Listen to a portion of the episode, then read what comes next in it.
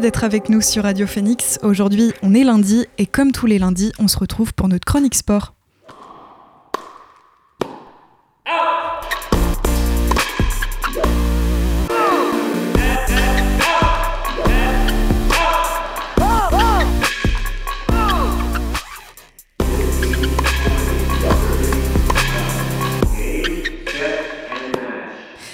Et cette semaine, exceptionnellement, c'est Diane qui sera aux commandes de ce récap sport. Salut Diane. Salut Chloé. Comment tu vas? Eh ben ça va très bien, merci. Et pour débuter ce récap, tu voulais revenir sur le tennis et la saison de terre battue qui se poursuit. C'est ça. Hier s'est tenue la finale du tournoi ATP 500 de Barcelone entre l'Espagnol Carlos Alcaraz et le Grec Stefanos Tsitsipas. Et le suspense n'aura pas duré puisque le numéro 1 mondial natif d'El Palmar l'emporte 6-3, 6-4 sans trembler. Il remporte le tournoi pour une deuxième année de suite et ceci à 19 ans seulement. Cette victoire le place logiquement favori du Masters 1000 de Madrid, d'autant plus que à, côté, les autres cadors ne sont pas au point.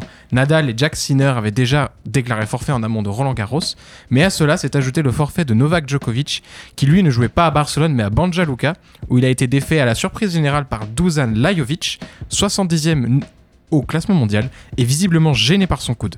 Il a préféré ne pas se rendre au tournoi madrilène.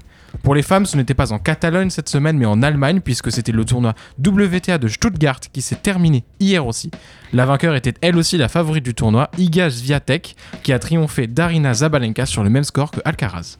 Et maintenant, on se déplace à Macao pour un autre sport de raquette dans lequel un Français s'est illustré cette semaine. En effet, performance gargantuesque du jeune pongiste français de 19 ans, Alexis Lebrun, qui s'est payé vendredi dernier la tête du numéro 1 mondial du ping-pong, Fan Zhendong, 3-7 à 2, grâce à un jeu très rapide et surtout un service quasiment parfait.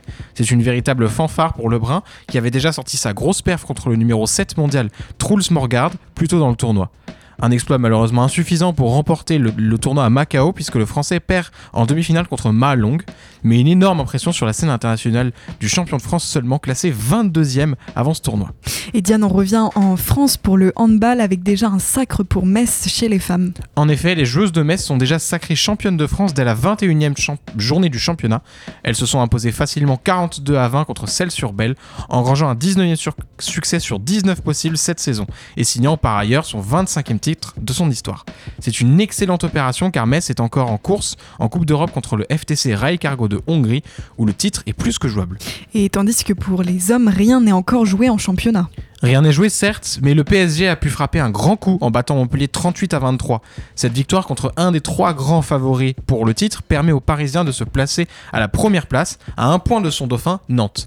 Un duel à distance risque de mettre en place entre les trois premiers, avec comme match coup à venir Nantes-PSG, qui est prévenu début juin.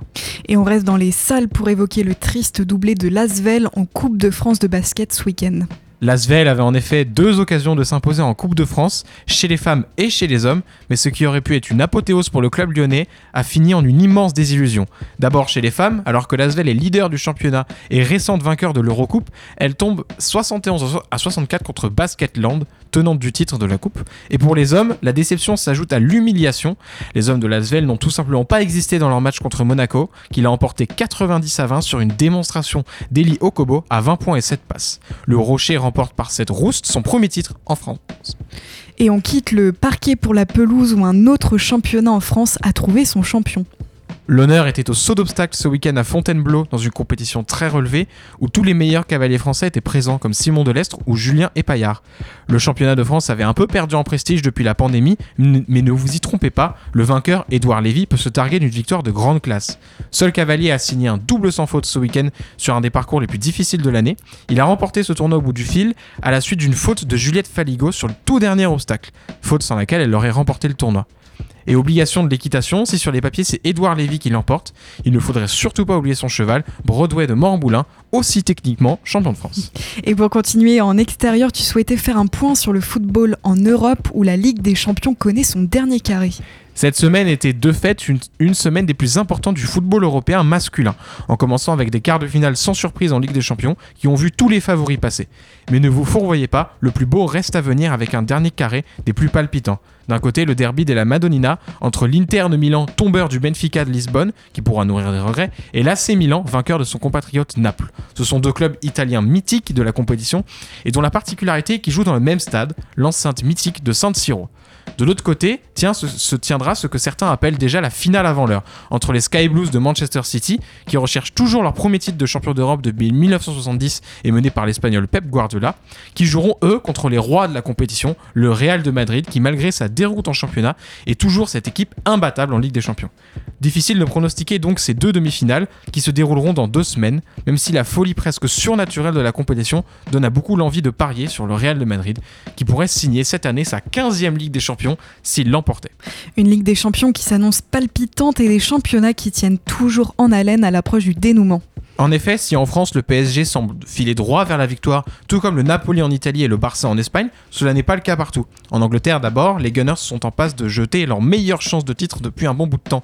Les hommes de Mikel Arteta n'ont pu arracher qu'un match nul au bout du temps contre la lanterne rouge de Southampton. Il leur reste donc 5 points d'avance sur le deuxième, City, mais les Mancuniens ont aussi deux matchs de retard et donc potentiellement 6 points à glaner. Pour clore le podium avec Arsenal et Manchester City, un second duel semble, semble, se mettre en place entre les Red Devils de Manchester United et Newcastle qui a giflé Tottenham 6-1 ce dimanche. En Allemagne aussi, la suprématie du Bayern de Munich est plus que jamais en danger. Défait 3-1 à Mayence, le 11 de Thomas Tuchel laisse la première place filée au profit du Borussia de Dortmund à 5 matchs du terme. Un péril d'autant plus grand que l'éventualité d'une saison vierge se profile car les Munichois sont déjà éliminés de la Coupe d'Allemagne et de la Ligue des Champions où ils ont été battus cette semaine par Manchester City. Et puis même si la première place est déjà jouée en Ligue 1, elle reste tout de même garnie en enjeu. L'Olympico entre Lyon et Marseille au Parc OL hier soir était de fait capital dans la course à l'Europe. Côté OM, on joue la Ligue des Champions, côté OL, on veut maintenir l'espoir de Ligue Europa. Et ce qu'on peut dire, c'est que ce choc a tenu toutes ses promesses. On se dirigeait droit vers un match nul haletant mais qui n'aurait arrangé personne, quand à la 82e minute, un but presque tombé du ciel donne l'avantage décisif aux Marseillais qui l'emportent 2-1. Lyon décroche donc peut-être définitivement dans la course à la cinquième place, car il est désormais à 6 points du LOSC. Marseille reste deuxième. Et toujours à propos du ballon rond, le SM Caen assure le coup dans une Ligue 2 toujours disputée. En effet, le stade Malherbe de Caen n'avait pas le droit à l'erreur ce samedi contre les Chamois Niortais. Même si Niort pointe à la dernière place et a déjà un pied en national, cet affrontement faisait très peur, tant encore à des mauvais matchs, a fait des mauvais matchs contre les derniers du championnat, sa spécificité.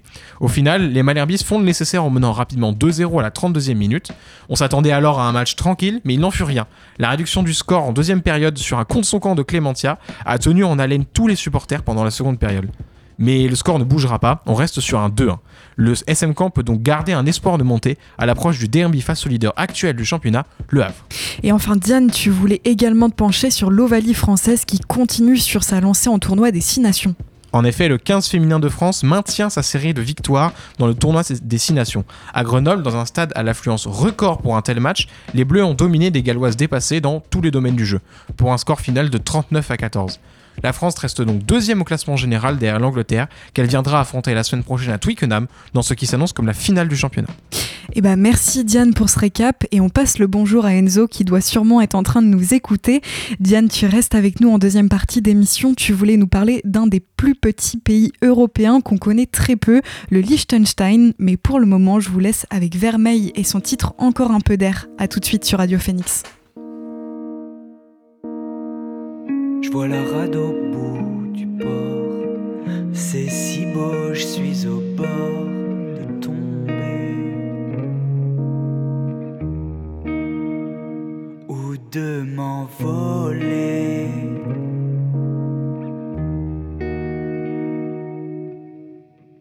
C'était fou hier, tu sais. Cette fois, c'est certain, je suis prête à me louper.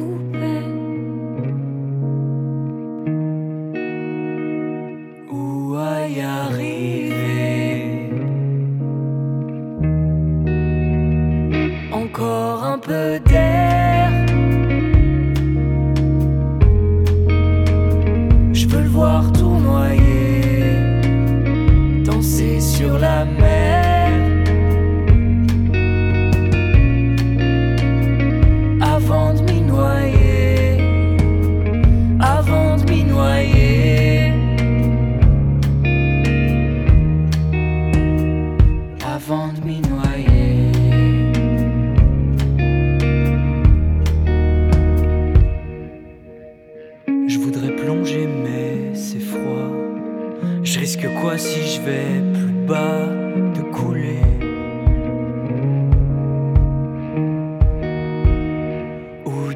Ou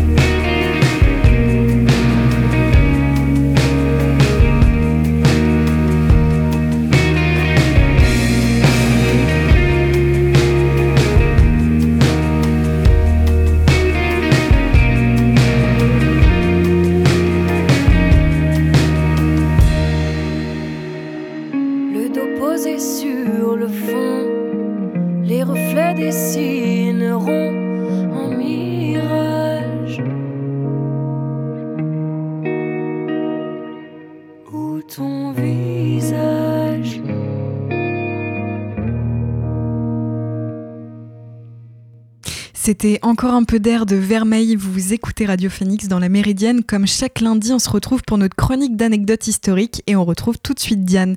Alors aujourd'hui, il me semble qu'on va rester en Europe pour évoquer l'un des plus petits États européens. C'est ça, on va revenir sur l'un des très nombreux très petits pays d'Europe, coincé dans un espace montagneux au cœur des Alpes, entre l'Autriche et la Suisse. Je parle bien sûr de Liechtenstein, un pays pour lequel on peut parfois se poser la question de son origine, mais surtout de comment est-ce qu'il a fait pour rester indépendant jusqu'en 2023. Alors Diane, est-ce que euh, le Liechtenstein fait partie de ces petits pays qui sont en fait indépendants depuis très longtemps? Eh bien pas du tout. C'est vrai qu'en Europe, on a les exemples d'Andorre ou de Saint-Marin, des très petits pays indépendants depuis au moins le Moyen Âge, voire même avant, et qui n'ont jamais vraiment été inquiétés par quiconque durant leur existence. Mais le Liechtenstein n'a gagné son indépendance qu'en 1718. Il était avant un des nombreux vassaux de l'Autriche, parmi les centaines de princes du Saint-Empire romain germanique. Mais c'est vraiment à partir de 1718 qu'on peut le considérer comme un État souverain sur son territoire. Et donc, même s'ils ne sont plus les vassaux des princes d'Autriche, les Habsbourg, ils restent des trois amis, ce qui dissuade toute idée d'invasion de la part de leurs voisins suisses ou bavarois.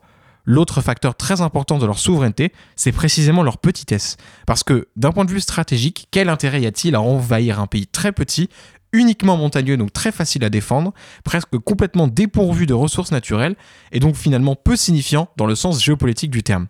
Aucun. Il n'y a de fait aucun intérêt à envahir la chaîne de montagnes qu'est le Liechtenstein.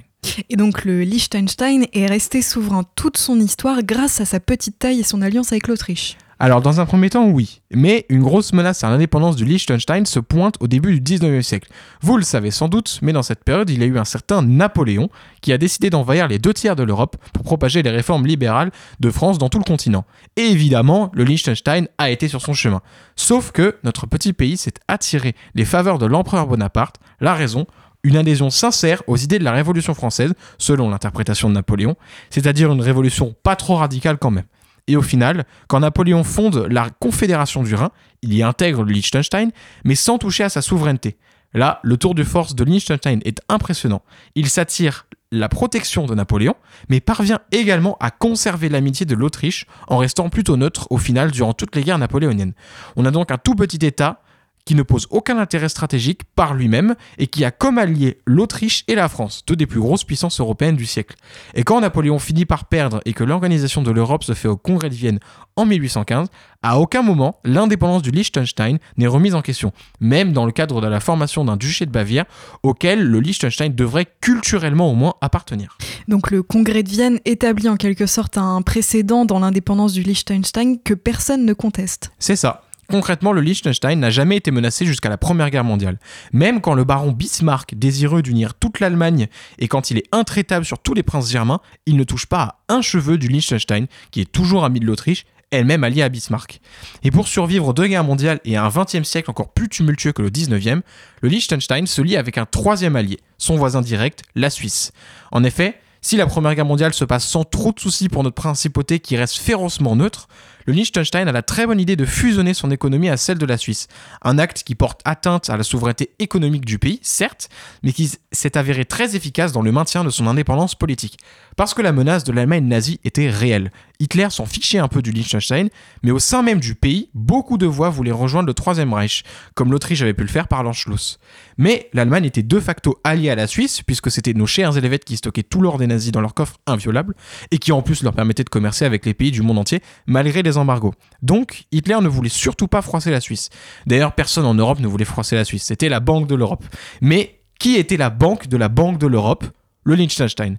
Et voilà, le Liechtenstein a donc survécu à sa dernière vraie menace, parce que la guerre froide a assez peu touché à la principauté, malgré un petit différend avec la Russie qui avait volé les archives de la famille royale du Liechtenstein, confié résolu seulement en 1996.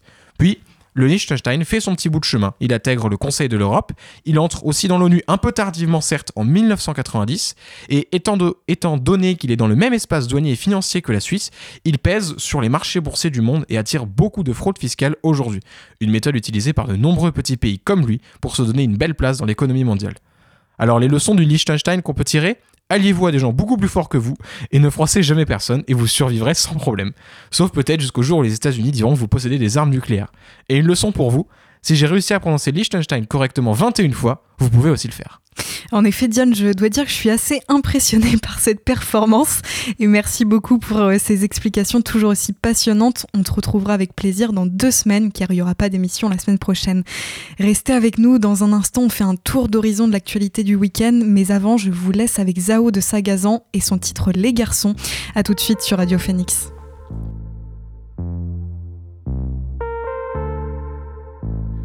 Je suis incapable de faire un choix.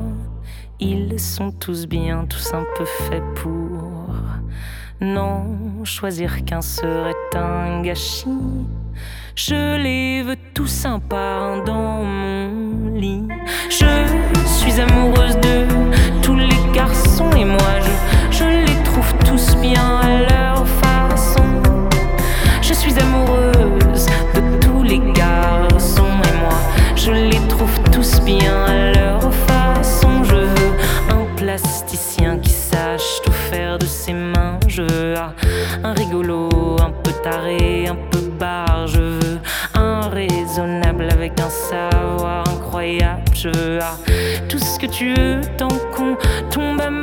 Car moi je suis amoureuse de tous les garçons et moi je, je les trouve tous bien à leur façon.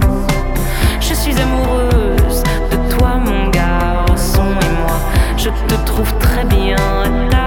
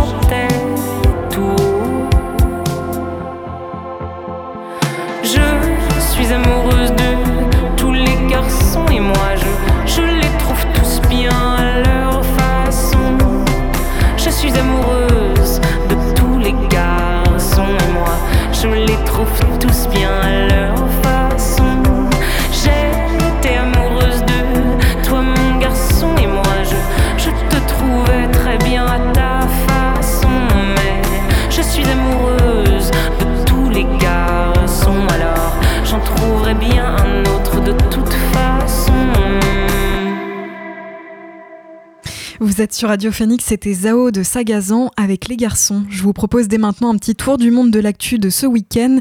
Et samedi, à Londres, des milliers de manifestants étaient réunis pour la planète.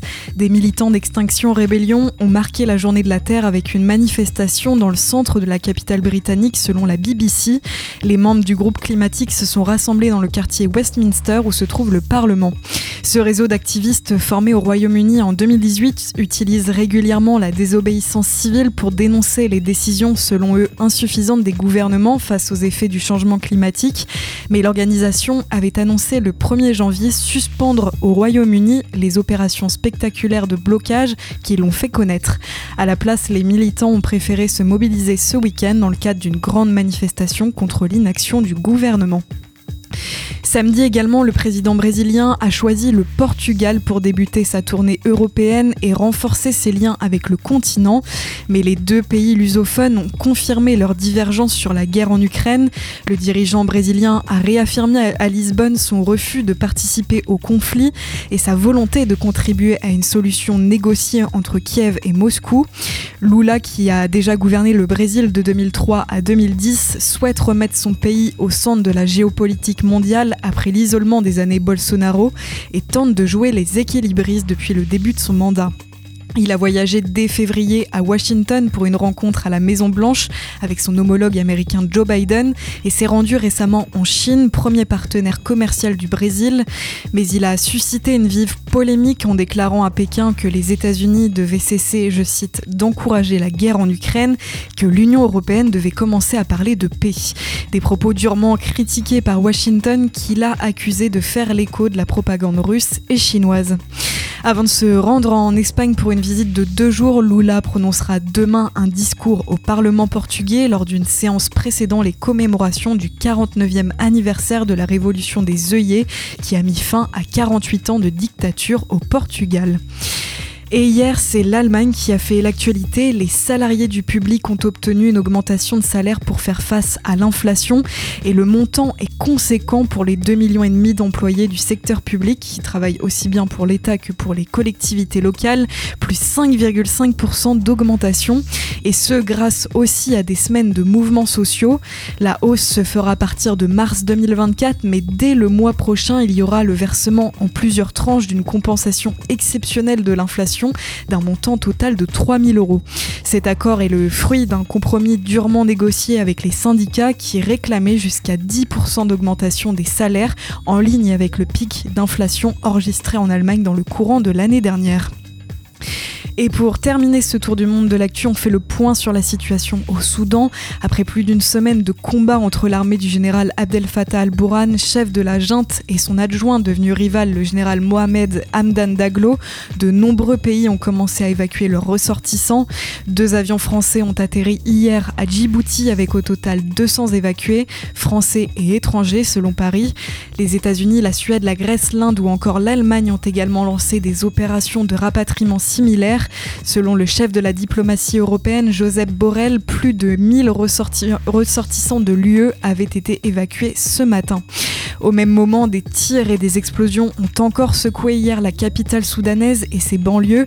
Les violences qui ont principalement lieu à Khartoum et au Darfour dans l'ouest du pays ont fait, selon l'OMS, plus de 420 morts et 3700 blessés. Ces violences ont également déplacé des dizaines de milliers de personnes vers d'autres États au sein du Soudan ou vers le Tchad et l'Égypte voisin. Les causes de cette explosion de violence s'expliquent princip principalement par l'effondrement de l'alliance militaire formée lors du coup d'État d'octobre 2021. Le général Bourhan et le général Daglo s'étaient alors alliés pour évincer les civils du pouvoir, mais très vite, des tensions sont apparues entre ces deux figures du pouvoir. Le conflit armé qui a éclaté serait lié à leur incapacité à trouver un terrain d'entente. La Méridienne, c'est déjà fini pour aujourd'hui. Merci beaucoup d'avoir suivi cette émission. On se retrouve demain toujours en direct et à 13h. D'ici là, vous retrouverez Maxime pour l'actualité culturelle à 18h dans la belle antenne. Bon après-midi sur l'antenne de Radio Phoenix et à demain.